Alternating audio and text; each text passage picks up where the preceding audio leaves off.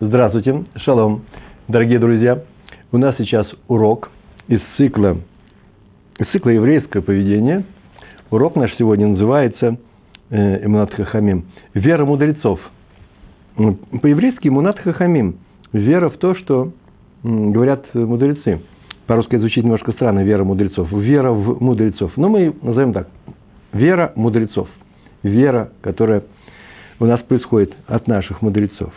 А именно, сегодняшняя тема, и мы уже не первый раз об этом говорим, а в самом начале нашего цикла, который вообще-то затянулся, очень большой цикл у нас, много лет он идет у нас здесь. Э, в начале мы часто говорили на эту тему, в последнее время, может, реже, но тема важная, э, а именно, характерная черта еврейского народа – не только великое уважение, я бы сказал, в адрес наших мудрецов, в адрес своих мудрецов, но и вера в истинность всех их э, положений и указов, которые они издают. И вот это вот уважение выражается и формально, и, и ментально. Э, формально, например, в том, что мы подчеркнуто уважительно к ним относимся, и в частности встаем при их появлении, когда они проходят мимо нас, в их присутствии. И не дай Бог говорить неуважительные слова в их адрес – неуважительно о них говорить, не дай Бог, и так далее. А сегодня на эту тему поговорим. А главным образом я припас сегодня, именно сегодня это сделал, 15 коротких рассказов из жизни как раз наших мудрецов, которые показали нам, как нужно э, уважительно относиться к мудрецам, как они относились к мудрецам. Недельный раздел у нас Китиса. Приближаемся к завершению книги Шмот, второй книги Хумаша, пятикнижия. Э, в недельном разделе Китиса мы читаем именно это 33 глава 8 стих книги Шмот, и там был так. «И было, и было, когда выходил Моше к шатру, там, где хранил, хранил святыни, вставал весь народ». Так написано. Мидраш Танхума, один из важных мидрашей, э, он так говорит нам следующее. Отсюда мы учим, это слова Мидраш Танхума. Танхума – это не родительный падеж, это само имя, Танхума. Мидраш, который называется Танхума. Отсюда учим, что человек обязан вставать перед стариком, мудрецом, мудрецом Тора имеется в виду, да? судьей, царем. Такой последовательности э, здесь так написано. И должен стоять все время, пока те не пройдут мимо него. Мидраш Раба, самая фундаментальная книга, сборник Мидрашей, в 15 главе, на книгу Шмот, э, сказал, написано, сказал Раби Аба Акуэн Барпапа, так его звали. Всю жизнь, когда я видел, что впереди находятся люди, находятся какие-то люди, простые люди, я не хотел их утруждать и заставлять подниматься передо мной. Они сидели, пускай сидят дальше. Зачем утруждать людей? Хорошее качество, кстати. Он только забыл, что он мудрец. И поэтому обходил их стороной. Обходил так, чтобы их не утруждать. Когда я сказал об этом Раби Йоси бен Раф Звида, так звали его отца Звида, не родительный падеж. Когда он сказал об этом своим учителям, тот сказал мне, надо идти мимо них, не обходить стороной, а мимо них. Увид, увидят тебя и встанут. Так ты их приведешь к трепету перед небесами. То есть так ты их приведешь к уважению перед Торой. А затем можем добавить, что и лишний раз они будут обращаться к мудрецам в трудных вопросах. Почему? Потому что э, они видят его воочию. Они будут видеть в нем то, из-за чего живет наш народ. Э, решение будет исходить из мудрецов. Вот это, ты покажешь им лишний раз себя, и они, они проявят свое уважение к тебе, и тем самым укрепится связь между народом и мудрецами. Так сказал Раби Йосиф бен Раф Звида. Итак, у нас сегодня уважение в адрес мудрецов и разные тонкие моменты э, на эту тему. Но ну, сначала Шульхан Арух, возьмем и откроем. Йореде, Симан 244, это я перевел на русский, да? Симан – это глава. А Сеиев первый, прямо с самого начала, параграф. Сеиф – это параграф. Там так написано. Надо вставать перед любым мудрецом Торы, даже если он не стар, и даже если он очень юн, и даже если он совсем не твой учитель. Достаточно, что он более сведущ в Торе, чем ты, и стоит учиться у него. Так э, написано в Шульхан Арух. Первая история. Раби Эльханан Вассерман, великий раввин литовского направления, великий учитель, живший в первой половине XX века, погибший от рук, э, от рук нацистов. Что такое? Он рассказывал о случае, когда однажды Анециф нес свиток Торы. Он там был юным, Рава Серман, он учился у великого Рав Берлин. Э, Анециф нес свиток Торы. Значит, все это происходило в Ешиве, в Воложен. Э, нес Торы, свиток Торы. Знаете, есть такая процедура, выносит в субботу или в праздники свиток Торы из Арона Койдыш, из шкафа, и идут Э, против часовой стрелки к бима, к столу, на котором его разворачивает и читает. Читает отрывок Торы, который нужно читать в этот день. И он уже был пожилой человек, он нес и задел за одну из скамей синагоги и упал вместе со свитком. И все бросились, чтобы поднять свиток Торы, Анна Цива. А в зале присутствовал, присутствовал зять Анна Цива, Раби Исхак из Воложина. И он закричал, сначала поднимайте Анна Цива, Анна Цива, потом свиток Торы – и Раф Вассерман добавляет от себя, когда передавал эту историю своим ученикам, он сказал, так учили наши мудрецы. Это мудрость Торы. А именно, и привел цитату из Талмуда. «Не очень умен тот, кто Тору, которая сшита из кусков мертвой кожи, ставит выше живой Торы, то есть мудреца. Мудрец стоит выше, выше Торы, выше того свитка, вокруг которого мы танцуем, целуем его – в Симхат Тора, при выносе Торы, все подходят, целуют его. Так вот, мудрецы э, Торы намного выше этого свитка. Почему? Они и есть живая Тора. Между прочим, из-за мудрецов мы, кстати, э, и уважаем э, Тору. Ведь они же нас учат Торе. Не будь мудрецов, мы вообще не понимали, что там написано. Без комментариев ее не понять. Ни письменная Тора, ни устная. Устная – это вообще все комментарии. Все работа мудрецов, которые передают нам на понятном нам языке, объясняя тонкости устной Торы, э, то, что мы получили еще с Синая, и э, то, что они сами внесли в Тору, понимая ее, изучая ее и понимая ее, и понимая те насущные вопросы, которые возникают перед ней в каждом поколении. Если бы не они, э, мы бы не уважали Тору. Мы и уважаем эту Тору из-за мудрецов. Без нее мы бы ее, повторяю, не понимали но из-за Торы, в которой написано, что мы обязаны уважать мудрецов, мы их уважаем. Вы понимаете? Такой непорочный, а наоборот, хороший, позитивный, э, замкнутый круг. Из-за Торы мы уважаем мудрецов, а из-за мудрецов мы уважаем Тору. А кто был первый? А первый был Моше.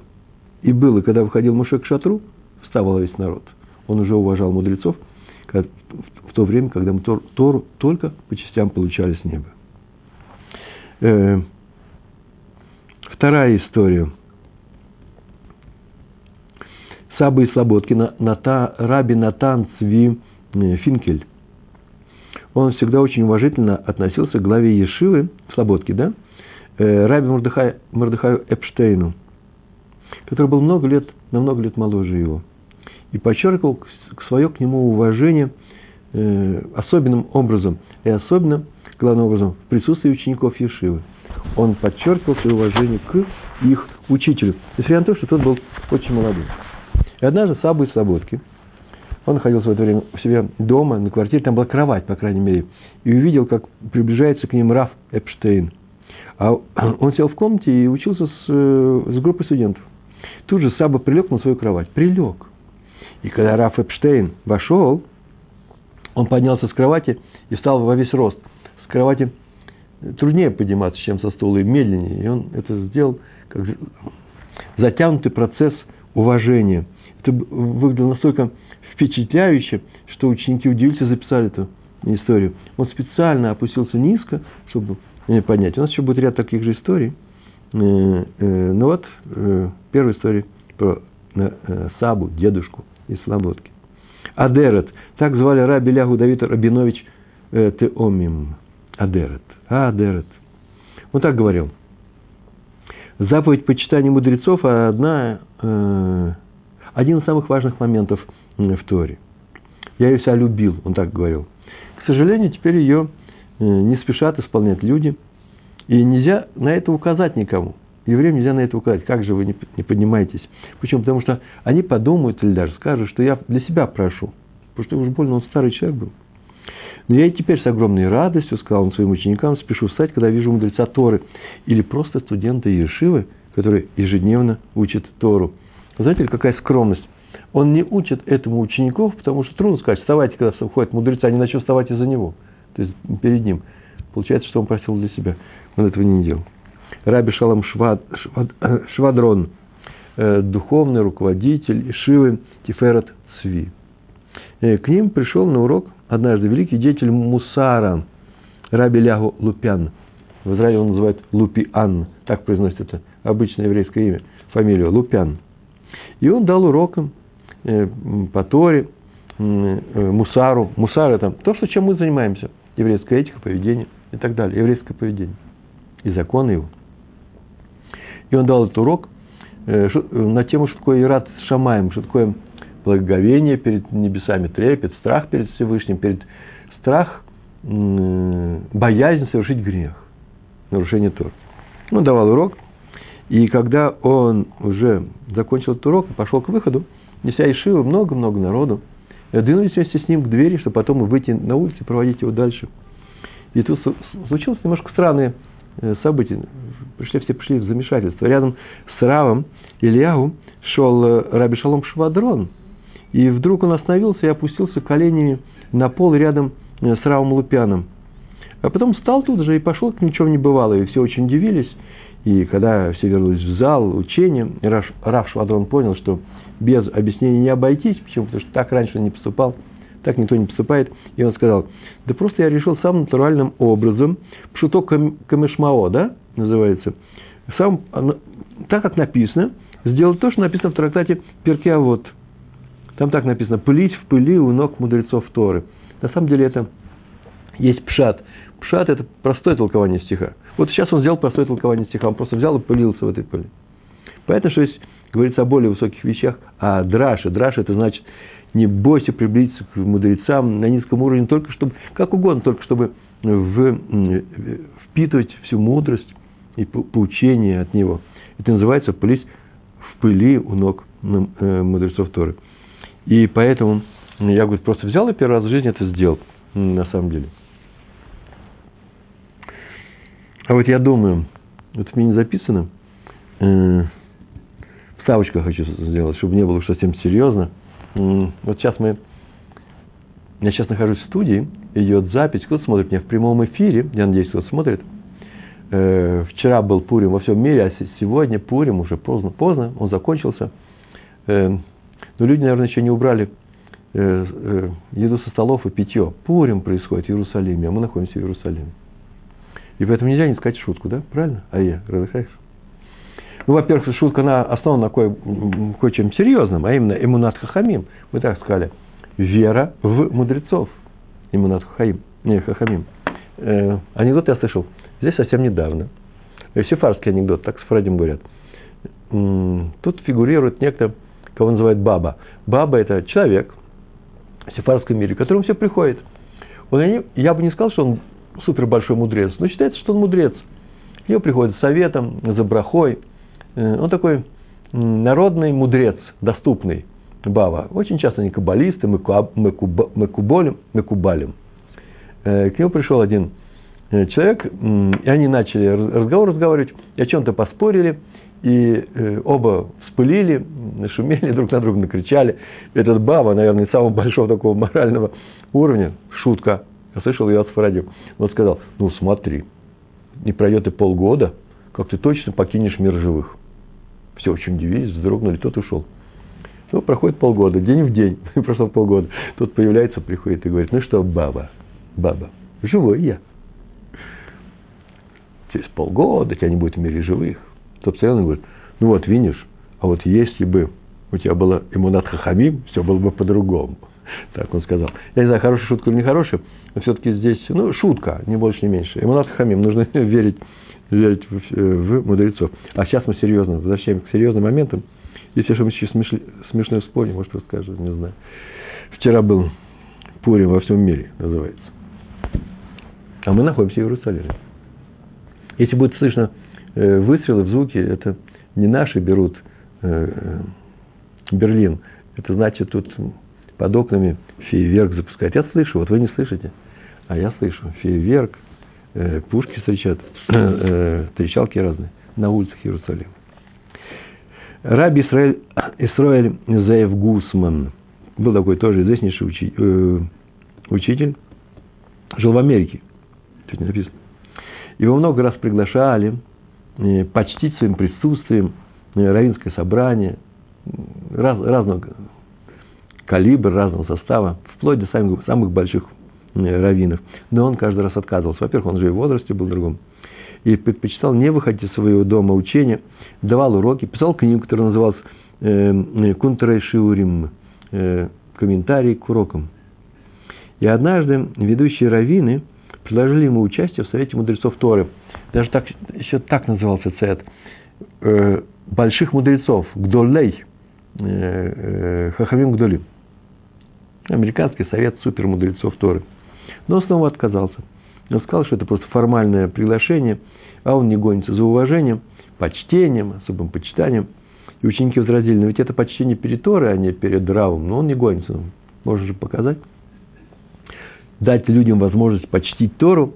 Он сказал, я уже однажды дал такое, э, э, такое почитание, посмотрите, что со мной произошло, и вы сейчас увидите, почему с тех пор я отказываюсь э, просто формально присутствовать в таких высоких собраниях и так далее. Он был очень молодым, он сказал, и э, он работал даяном, судья, обычно судья в судейской бригаде, бригаде в, э, Равинском, в Равинском суде. А председателем Равинского суда – а все это происходило, кстати, между прочим, в городе Вильна, Вильнюс, еще до войны. И там был председателем Раби Хаим Озер Гроджинский, величайший ученый.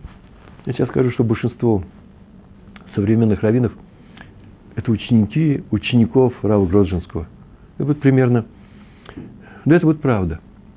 И вот э, в те дни, когда он был молодым даяном, очень успешным даяном, собрали большое равинское собрание в Вильно – и пригласили всех ведущих раввинов того поколения. Все, там, все они там были. Среди прочих там был Раф, сам Раф Гроджинский, э, Хаим, кстати, Раби Барух Бер, руководитель Ешивы Каменец, известнейший ученый, и другие люди. Э, и ему тоже пришлось там быть, и он там был, поскольку он был даяном, он выполнял неформальную роль. И так получилось, что он немного запоздал. И немножко задержался, и все уже расселись, когда он вошел – и когда он вошел, вдруг Рав Грозжинский увидел его и поднялся со своего места в его честь. Поднялся, чтобы приветствовать молодого ученого Торы. Увидев это и посмотрев на вошедшего, все его знали, он Даян, поднялся Хафиз Хаим, очень старый человек. А за ним Раби Борух Бер. Все поднялись, весь зал. А теперь скажите, так он заканчивал этот рассказ. Разве может быть момент более великий в моей жизни, чем, чем этот? Все, что я мог получить в смысле уважения и почета, я уже получил. И это было уважение перед Торой. Все стали перед Торой. Такой рассказ. Рассказ номер шесть, если их считать. Это про кота Софера. А, о, хорошее выражение. Из одного выражения его выбрал. Он однажды поехал на свадьбу своего сына, кота Софер, Сойфер. И когда прибыл, э, к нему навстречу вышло большое, большое множество, великое множество народа. Всеми семьями вышли. На свадьбу приезжали семьями. Мужчины, женщины, дети, все вышли. На улицу встречать Софер приехал, он проследился и сказал, слава Богу, что наш народ так почитает Тору. Понятно, что я-то недостоин, как человек, всего этого уважения, сказал своим ученикам, которые рядом с ним были. Я чувствую себя, о, слова его, как деревянная вешалка, на которую вешают дорогое платье. Так вешают на меня свое уважение к Торе все, кто почитает ее и полон смирения перед небесами. Хорошее выражение, хороший пример. Он понимал, кто он такой. Он себя оценивал, совершенно правильно оценивал. Я не говорю, что он был вешалкой, не дай бог. Но так себя нужно оценивать. Тебя уважает как Тору. Вот для того, чтобы тебя уважали, нужно учить Тору. И тогда Тору будут уважать. Лице. В одной общине Израиля возник... Израиль, значит здесь, в Израиле. Возник однажды спор между местным шойхетом и руководителем общины э, на тему зарплаты первого. И спор, спор этот прошел очень громко, с всякими выражениями. Ну, не самые большие, самый большой спор был шум. Но община вообще-то получила некое негативное впечатление об этом. Вот так с нашим раввином э, разговаривает частное лицо. И этот шум, эхо, да, этого шума, этого скандала, дошел до Хазон Иша. И тот послал к тому раввину указание уволить того человека за неуважение перед Торой.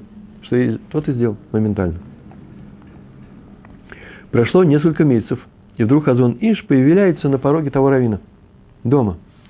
Телефонов не было, ни сотовых, может быть, и дозвониться было трудно. Так иначе он появился и объяснил, что время наказания прошло, и надо вернуть Шохи такого работе. Он уже исправился, вне всякого сомнения. Дальше недопустимо жестоко будет его лишать такой работы. А но почему Раф пришел ко мне? Можно было послать человека, или можно было послать человека, чтобы я пришел к Раву. И Хазон Иш объяснил. Время не терпит, не терпит промедления. И нельзя, нельзя заставлять человека э, быть наказанным больше, чем ему положено. Он неуважительно отнесся к мудрецу, к мудрецу, теперь он исправился, и поэтому ни одной секунды промедления быть не может. И ради этого он не счел нужным уважительно добиваться уважения к самому себе, не побоялся пойти пешком к, к тому раввину, или подъехал к нему. Так или иначе, есть такое правило. Уважай мудрецов раньше, чем пойдешь к ним за вопросом или брахой. То есть всегда уважай. В Талмуде Иерушалме написано, есть такой Талмуд Иерушалме, трактат Танит, э, третья глава, там нету жесткого соответствия между текстом и листом и страницей, как в Вавилонском Талмуде. И поэтому просто указывается глава и Аллаха. Аллаха – это значит раздел, раздел этой главы. Вы знаете, есть Вавилонский Талмуд, да? Иерусалимский. Я думаю, что вы знаете, вообще все знают. До тех пор, пока я наших мальчиков начал спрашивать, что они знают, в самом начале, когда они приезжают в 9 класс, многие учились в еврейских школах, в Беларуси, на Украине, в России. Современные знания они обескураживают э, именно своей грандиозностью. А именно, молодежь сейчас знает много больше, чем знали мы в свое время – но я не, не говорю про качество, я говорю про, про состав знаний немножко другой. Э, из 19 человек мне двое сказали, куда впадает Волга. То есть сказали это все, но Волга впадает только э, в то место, куда сказали только двое, э, в Каспийское море, согласно двум людям. Все остальные были Азовское, вообще какое угодно море. Про остальные вещи я не говорю. А вот сколько Талмудов? Да 54 Талмудов. И теперь этот вопрос я вставляю в каждый экзамен, в каждую контрольную работу до тех пор, пока молодые люди не привыкнут, что всего есть два Талмуда. Мы обычно говорим Талмуд, мы говорим о Вавилонском Талмуде, мы его изучаем. Он написан в Галуте, он очень подробно расписан, все законы берутся оттуда. Иерусалимский, он и не доработан, он и не доредактирован так, как до, до, до, доредактировали Вавилонский Талмуд. Он со всем научным аппаратом того времени э, э, написано его изучать одно удовольствие. Там возникает вопрос в каждой строчке, э, в каждом предложении. А здесь даже вопросов не возникает. Вообще очень много, таин, совсем таинственно и непонятно. Тем не менее, он как, он как огромная гора между мелкими холмами. Холмы, мелкие холмы – это трактат Вавилонского Талмуда, а этот, это большая гора, на которую даже никто и не поднимается, Иерусалимский. Но текст этого Талмуда известен – сейчас я к нему и обращаюсь. Трактат, трактат, какой нам нужен сейчас трактат? Танит, третья глава. Э, вы скажете, что, что ты, я полторы минуты говорил за Иерусалимский Талмуд. Ну, уважение мы оказали сейчас тем мудрецам, которые там его составляли и которые там фигурируют, как участник тех споров, которые там описаны. Потому что наша тема сегодня уважительное отношение к мудрецам. В Талмуде Иерушалме написано, сказал Раби Лазар. Вот, кстати, между прочим, сказал же великую фразу. Скажите, вот сейчас слышали вы ее или нет? Величайшая, жемчужина еврейской, э, еврейской мудрости э, равинской. А ведь здесь всего-то меньше десяти слов. Очень короткая фраза, меньше строчки длины. Смотрите, вот так сказал. Уважительно относись к врачу, прежде чем станешь в нем нуждаться. Точка великое правило Торы, применимое, применимое э, ко многим случаям нашего поведения. И в том числе и просто э, к, э, к нашему отношению к нашим отношениям с другими людьми. И иногда такой бывает момент, некоторый критический момент, и ты начинаешь чувствовать, что вот-вот расстроишься, рассоришься, э, на кого ты можешь накричать. Ну, я думаю, что большинство наших участников нашего урока ни на кого не кричит, но бывает же такая вещь, раздражение какое-то. Человек вызывает раздражение. Причем не один раз, а много. И ему хочется что-то сказать. И можно сказать ему как-то порезче, что ли. Хотя мы все, что мы здесь делаем, как раз учим, э, учимся тому, что нельзя так разговаривать с людьми. Вот еще один аспект, почему так нельзя делать. И вот так, так или иначе, вот-вот рассоришься с каким-то человеком. Так вот, подумай, что вдруг тебе придется, представь себе, что вдруг тебе придется иметь с ним дело. Будешь от него зависеть. Э, не обязательно сейчас меркантильно так, ой, он будет моим начальником, а сейчас, а сейчас я его накричал, он запомнит меня, и не будет повышения зарплаты, вообще на работу не примет. Нет, зачем так? Да просто, будет ли тебе приятно работать с человеком, на которого ты сам же накричал? Будет тебе удобно или неудобно? Работать, иметь тесные отношения, еще что-то. Представь себе, что тебе придется его видеть в, в кругу своих родственников. Не ты возьмешь своей девочке, своей дочке сына, ну, предложи дочке шедух, да, э, этого человека. Нет. Ты, наверное, его не возьмешь, ты рассорился с ним. Но твои дети, его дети уже могут взять, э, устроить шедух э, э, твоему внуку, твоей внучке с той семьей. Так иначе, и придется с ним сидеть за одним садиным столом и делать вид, что вы друзья. Так вот, ну не обижай его сейчас. Несмотря на то, что уверен, э, что он стоит этой обиды. Не стоит. Он не, все это, любая обида не стоит того, что тебе придется потом расстраиваться. Уважительно относись к врачу. Это более серьезное правило. Прежде чем пойдешь к нему за лечением. И это относится к мудрецам. Ведь придется же прийти к мудрецам. Я уж не говорю о том, что сейчас мы посмотрим, что вообще-то от мудрецов во многом зависим. Э, вообще-то еврейский, еврейский мир существует благодаря мудрецам. И недаром называют наш, нашу веру равинской верой. Да? У нас иудаизм Тора равинская. Это правда.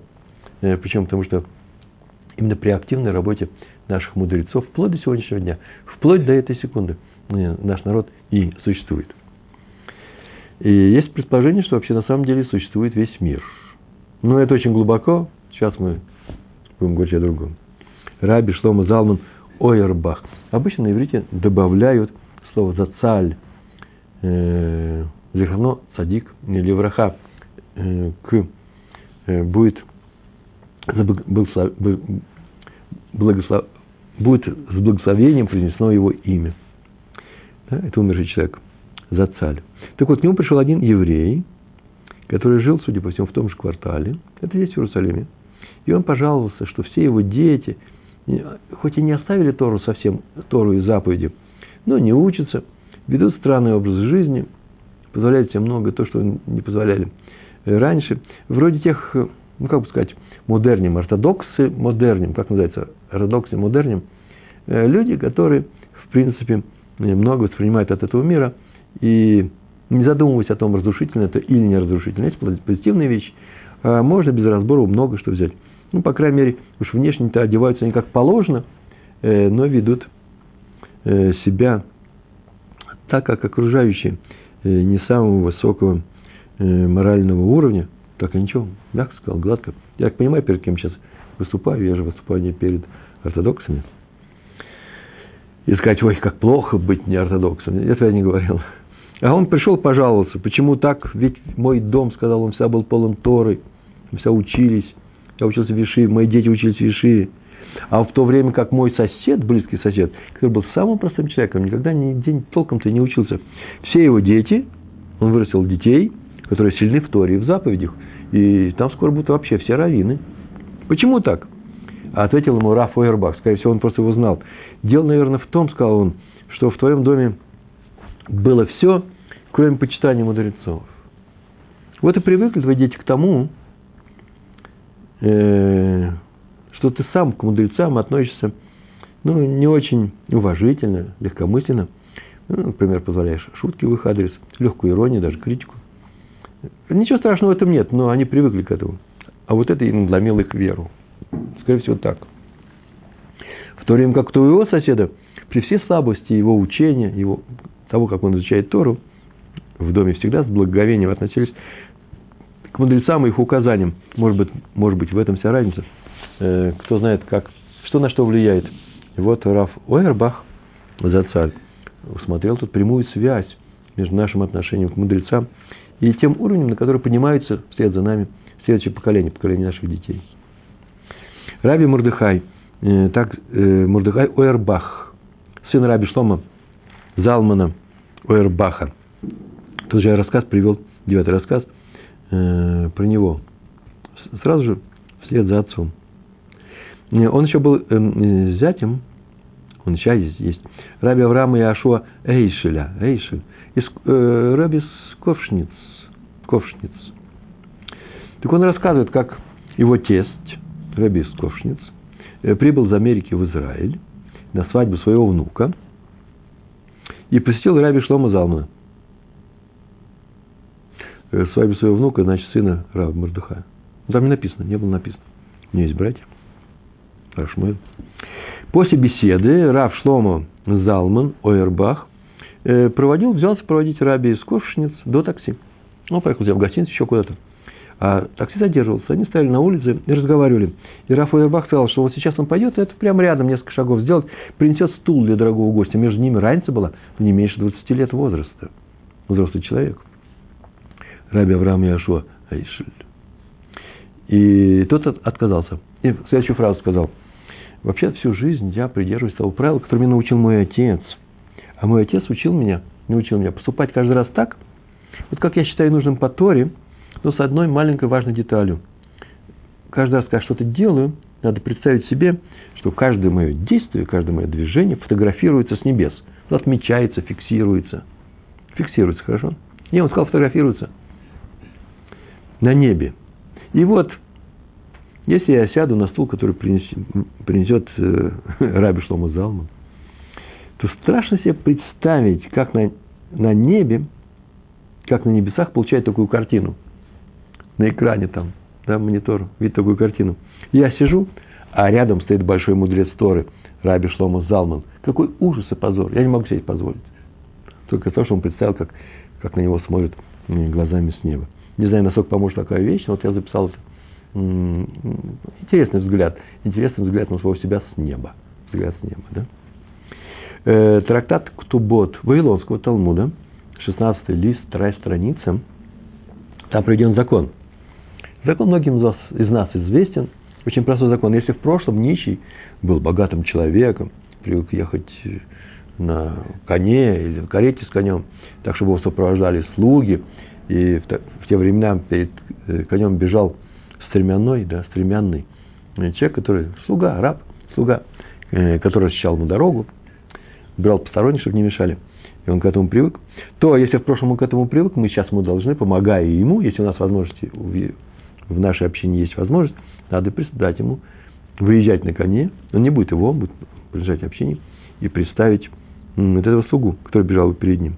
И приведен пример, вот на этой странице, 16 листе, трактата Ктубот, второй странице его, Пойдем пример, э, где участвует Елель Азакен. Елель Азакен э, дал такому нищему коня и пристал к нему человека.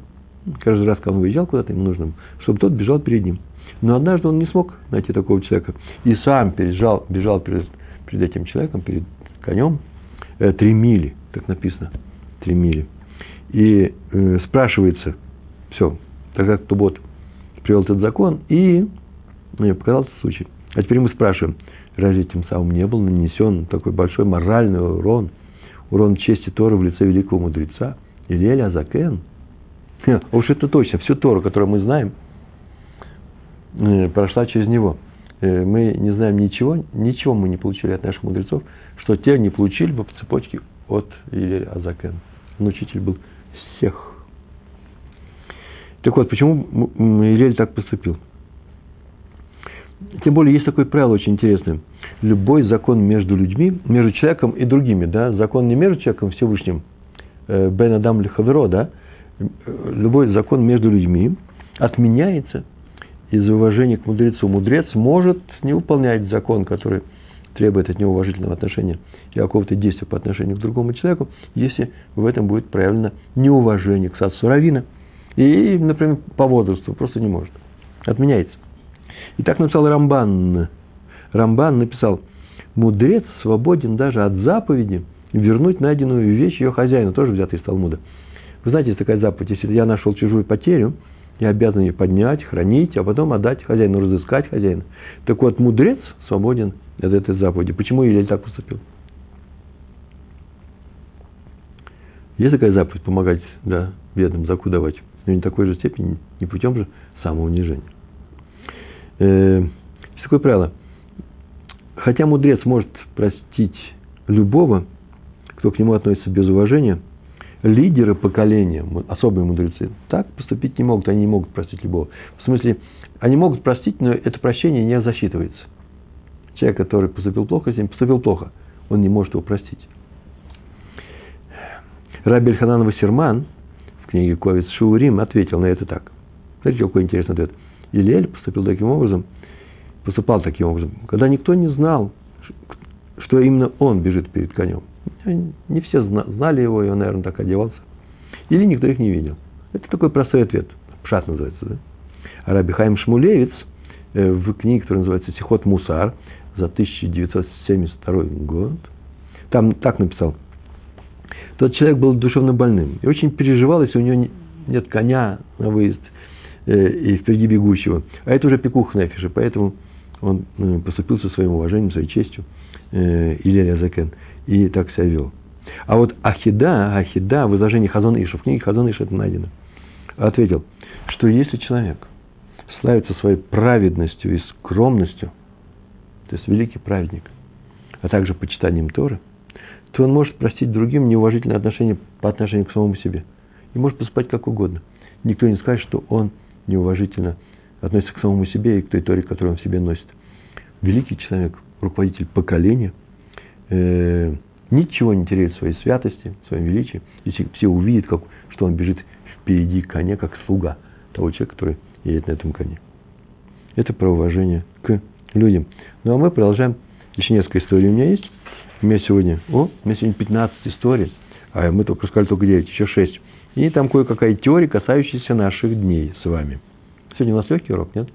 Одна из самых трудных заповедей, кстати, уважительно относиться к мудрецам нашего поколения. Эм, история такая, десятая история.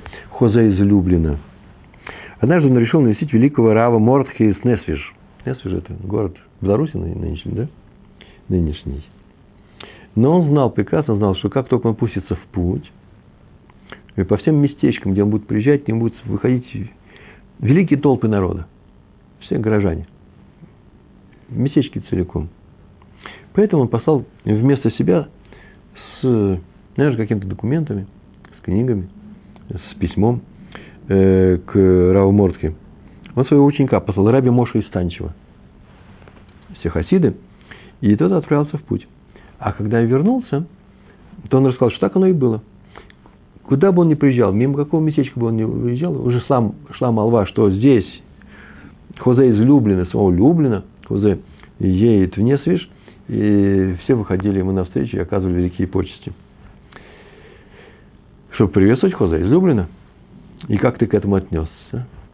Спросил его Хозе. Чисто психологический момент, да? прям из художественного произведения. И как, что ты, и что ты чувствовал, когда, когда почитали как, как меня, да, думаешь, что это я. И тот сказал, сначала очень тяжело, было очень тяжело. Он переживал, стеснялся, начал всем людям объяснять. Огромная толпа, кому объяснишь? Никто не помнит и не знает, как выглядит Хозе из Зулюблина, великий ученый, первый раз за все время едет мимо нашего города. Все выходили, чтобы, чтобы коляску его э, нести на руках. А он говорит, что он легко заизлюблен. Потом он понимал, что они принимают...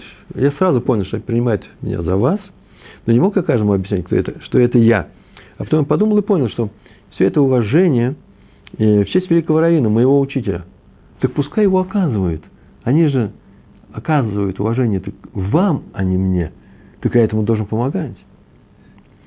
И даже стал думать, что вообще-то этого уважения ничего недостаточно – я бы еще больше шумел, кричал и лошадей понимал. Надо мы его Рава, великого ученого Торы, руководителя поколения, Хозе излюблено, уважать еще больше, оказать ему еще больше почета, ибо это был не мой почет. Э, и потому он дал этот почет мне очень легко. Я бы еще и увеличил. Такой интересный подход, да? Я даже не знаю. Каждый раз, когда я выбираю какую-то историю, я вчера рассказываю про себя, я так думаю, ну а мне-то что в этой истории? Если история ничего мне нового не сообщает, честно слово, я ее не расскажу. И потом я еще эту историю попробую на своих учениках. У меня есть несколько полигонов. Если я вижу, что история идет, я вообще ее опубликую на сайте, может быть. Еще что-нибудь сделать, ее что-нибудь можно сделать. Э, так вот, через истории э, мы, я, по крайней мере, учусь и на историях тоже. Э, это лейтмотив наших, наших уроков, наших уроков еврейского поведения. И так вот, эта история мне показалась очень интересная. Сегодня, помним, да, нас фотографируют с неба. А вторая история, хм, это уважение-то не ко мне, а кто я, а к моему учителю. Что может быть лучше, что может быть приятнее для ученику. И так говорю, сегодня говорил, что сейчас дни Пурима, и о Пуриме нужно сказать несколько слов. Но только благодаря нашим мудрецам, например, Мурдыхаю, во времена Эстера, Швирошева, да, мы победили в том великом и напряженном противостоянии с Амалеком. Аман, да, в, том, в частности, в то время это была эпоха Амана. И только благодаря советам и защите наших мудрецов, которых спасает само небо, э, мы спасены. Мы не просто уважительно же к ним относиться. Небо спасает наших мудрецов, и поэтому будем спасены мы. Это произошло во времена пуримских событий. Мы уже говорили на эту тему неоднократно. Не на небе Тора, а на Тора здесь, на земле. Законы устанавливаются здесь. Кем они устанавливаются? Мудрецами. И весь мир сделан ради еврейских мудрецов. Они цель творения. Они устанавливают законы. Всевышний установил законы. И мудрецы наши устанавливают законы. В частности, что они скажут, так и делается. Небо делает то, что сказал мудрец, праведник. Э, причем там, получается, что он генерирует события этого мира. И раз так, раз так, то нам и нужно уважительно к нему относиться, потому что из-за них этот мир существует. Не случайно в каждом поколении за советом к мудрецам приходят даже светские руководители э, еврейских общин, еврейских государств, а сейчас оно одно, да, э, приходят к величайшим нашим ученым. Я могу их назвать, вот, например, три имени сразу называю. Это Раби Штейнман в Нейбраке, Рав Каневский в Нейбраке, Рав Раби Шмуэль Ойербах, э, великий ученый в Иерусалиме, сын Э, Рава, э, Рава Шалома Залмана Ойербаха. Вот к ним тоже захожу за советами и получить браху. Если нужно получить браху. Новое дело, новая книга. Новые люди женятся, да? Браха на свою. Но это частные дела. Но вот к ним ходят за советом величайшие мудрецы. Величайшие люди, которые понимают, что такое руководитель народа. Люди ответственные, но прекрасно понимая, что, что скажет мудрец, что он скажет, какую браху он тебе скажет, так небо и будет выполнять. Одиннадцатый рассказ. Вот именно об этом сказал однажды, кстати, Раби, именно об этом сказал Раби Ехискель Аврамский после своего урока, который он давал своим ученикам в Ешиве Хеврон. Был обычный урок Вавилонского Талмуда. И он сказал, в конце урока сказал, люди это записали. А я взял и перевел. Написано так, его слова – старайтесь учить Тору с максимальными усилиями, проявляя максимальные усилия. Потому что больше ничем, кроме Торы, вы не заняты. У вас нет другой, э, другого эсука, другого бизнеса, других, других занятий. А в силу вашей учебы стоит весь мир. Вот вы и есть его единственная защита, охрана и помощь. Поэтому не тратьте на другие дела ни минуты. Это ответственность наших мудрецов уже на уровне просто изучающих Тору. А мы говорили, да, если человек учится постоянно, то уже перед ним нужно вставать, если он знает больше тебя. Или хотя бы что-то он знает больше тебя. Он уже мудрец Торы, и он уже является главным объектом закона, субъектом закона, да, проявляемый закон уважения к мудрецам, к нему, да, закона о уважении к мудрецам. Мы должны его уважать. И что у нас? Еще пара рассказов. У нас 10 минут, как я понимаю, да? Э, Хазон Инш. Э, ему однажды рассказали, что в одном из маленьких местечек Хазон Иша, значит, в Израиле. Хазон Иша. Ему сказали, что в одном из маленьких местечек есть Ирув. Ну, есть Ирув, но он такой слабый Ирув. Очень слабый Ирув. Не больше, не меньше. А поэтому надо бы поговорить с, с раввином этого местечка, э, чтобы он сделал Ируф, удовлетворяющий правилам всех мнений, по всем мнениям. А там какие-то мнения были не удовлетворены. Но он ничего этого не делал, никуда не ехал. И однажды он не хотел вообще обижать раввина того местечка. Я не знаю, почему, какой характер у него был. Так не написано. Ничего он, он ему не говорил. Но вот он узнал, что тот раввин уехал за границу на какое-то время, и тут же поехал в то местечко, и сам пошел пешком, обошел своими учениками и восстановил то, что требовалось. Э, ничего не говорят о Раву. Раву. Что такое Эров, вы знаете, да? Эров – это некоторая конструкция такая, обычно заграждение или э, проволока, веревка, натянутая по определенным правилам между столбами по периметру э, того еврейского места, где живут евреи, соблюдающие Тору, да, любые евреи, они не могут выходить из этого с населенного пункта в субботу, все дело касается субботы, э, на большее число э, шагов, удаляясь от этого Ирува больше, чем ну, примерно километр, но главное, что они не могут вообще ничего вносить. Там, где нет Ирува, а мы живем в европейских городах, мы здесь в Израиле, у нас есть Ирув, за границей, там, где живут ортодоксальные евреи, там есть Ирув, э, есть вот эта граница – а вот в Европе уже, может, первого нет, например, в частности в Москве. По Москве нельзя ходить в субботу. Ничего нельзя с собой нести, только одежду, которая на тебе. Вы знаете эти законы все, да? Э, э, женщина может нести украшения. Знаешь, что их нельзя снять, варежки нельзя снять и нести. Только на себя. Не все. Ни деньги, ни документы, ничего этого нельзя сделать. Э, должен быть. Внутри Эрува, да, мы можем носить то, что можно носить в субботу.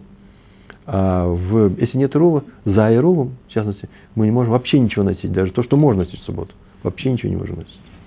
И он пошел, починил этот рув. Потихонечку, чтобы не обидеть того равина. И позже так и не сказал ему, тот приехал, там позже ничего не сказал о том, чтобы его не обидеть. Лишь бы только, слышите, это важ, важная вещь. Э, Эруф ведь вроде бы касается выполнения заповедей мудрецов. Эруф – это заповедь мудрецов. Э, э, заповедь Торы, э, но она удовлетворяет каким-то положением, и он это не трогал. Почему? До тех пор, пока, чтобы, пока не было возможности починить это, а все, чтобы только не расстроить этого равина. Это называется уважительное отношение к равинам. Ну, вот не хватает в этом рассказе что? Главное, что он не поменял что-то на новое, да? Иров был неплохой. Он его не чинил. Он его дополнил, добавил. То, чего не было. Он и без этого работал. Э, так можно было опираться на этот руф? Ну, значит, можно было. Если он-то не, не побежал с самого начала. Но лучше, лучше, конечно, его починить. Когда его починить? Когда угодно, лишь бы не, э, не обижать этого равина. История Раби Схак Зельберштейн, он ее рассказывает, как он однажды сидел в Ешиве Слободку, в Рав Айзека Шера. Рав Айзек Шер. Интересная вещь, такое уважение. Они сидели, учились, занимались, и вдруг открывается дверь, и входит Рабанит э, Текучинский. Я знал эту семью. Замечательные евреи в Иерусалиме. Э, э, младшая его сестра была женой Рава Текучинского. Вот она пришла, принесла ему пирог. Уга, большая уга, принесла ему. И он поднялся с места, видно, что он поднялся не потому, что, чтобы сказать здравствуй, потому что он уважительно отнесся к ней. Поднялся, взял пирог, положил на стол, сказал спасибо. И она ушла. И Раф Ицхак Зайбершен спросил его, а в чем дело, почему он поднялся? Что случилось? Не мужчина, не мудрец Торы. Наверное, думал сейчас из уважения к мужу ее, к большому раввину. А Раф Шер, э, Айзек Шер объяснил. Дело в том, что моя сестра, младшая сестра, держит меня за очень большого мудреца. Она считает, что я чуть ли не на уровне главных раввинов нашей эпохи. И она несет мне пирог – она считает, что это равноценно принесению в храм жертвы бикурим. Вы знаете, что такое, да? Первенки урожая плодов, которые приносят в Иерусалимский, приносили в Иерусалимский храм. Так положено делать. В Иерусалимский храм нужно приносить. Вот она приносит своего рода такую определенную жертву. Вот в частности, видите, хлебные жертвы приносит бикурим э, этому раввину. Я не могу ее отговорить от этого мнения. Она продолжает считать, она думает, что я ошибаюсь, я сам не понимаю, кто я такой, она считает меня крупнейшим мудрецом. И так она показывает свое, так она показывает свое уважение к мудрецам Торы. И что мне остается делать? И поскольку написано, что если таки приносили бикурим в храм, то все вставали при его принесении, вот я и встаю, чтобы получить бикурим. Видите, как он уважительно относится к уважению, к самому качеству проявить уважение к мудрецам. Рами, Раби, Раби, Раби Шлому Швадрон. Его однажды пригласили на брит, он уже участвовал в нашем рассказе, вот его сейчас снова пригласили на брит, брит мила, обрезание. И пока все не началось, он стал беседовать с двумя тоже большими мудрецами, своими друзьями. Рав Зеем Эльман и Рав Эзра Барзель. Берзель. Берзель. И э, тут вошли и сказали, что вошли ученики и сказали, через минуту войдет Равшах. Крупнейший мудрец вообще второй половины 20 века. И, э, и он выбран Сандаком. Сандак это самый главный, хм, кто главный на Брисмиле? Главный младенец на восьмой день, которого обрезают – Второй по величине главности – Муэль, без Муэля ничего не может быть. Третий – Сандак, который держит этого ребенка во время обрезания. Потом уже папа и так далее. Его пригласили, это очень почетная, почетная вещь. Сандаком, Равшах. Я, между прочим, близко знаком с одним человеком, э, который в возрасте, ну, сколько ему лет, 35-40, 35, скорее всего, он живет со мной в одном городе, э, Мудин Элит, Клиацефер. Мы с ним едем в Битар – Э, на одном автобусе, с ним познакомился, мы так друг другу иногда рассказываем всякие новости, я узнал о том, что его обрезали на коленях у Рава Шаха. Вот в каком мире мы живем. Сандакова был Рав Шах. Я сказал, ты великий человек.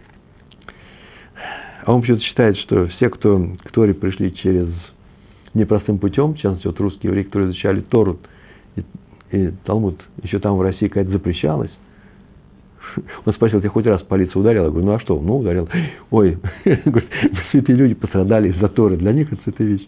А для меня человек, который обрезание э, сделал, проводил, Равшах был, был сандаком на его обрезании. Так вот, Равшлома Швадрон, еще Швадрон и два великих мудреца в того периода, э, им, они стоят разговаривают, стоят разговаривают, говорят, сейчас войдет Равшах. И Равшадрон говорит, давайте сядем на стуле, быстренько, быстренько. Почему? Как-то, когда он войдет, мы сможем выполнить заповедь во всей ее полноте мы встанем в его честь. Так они и сделали.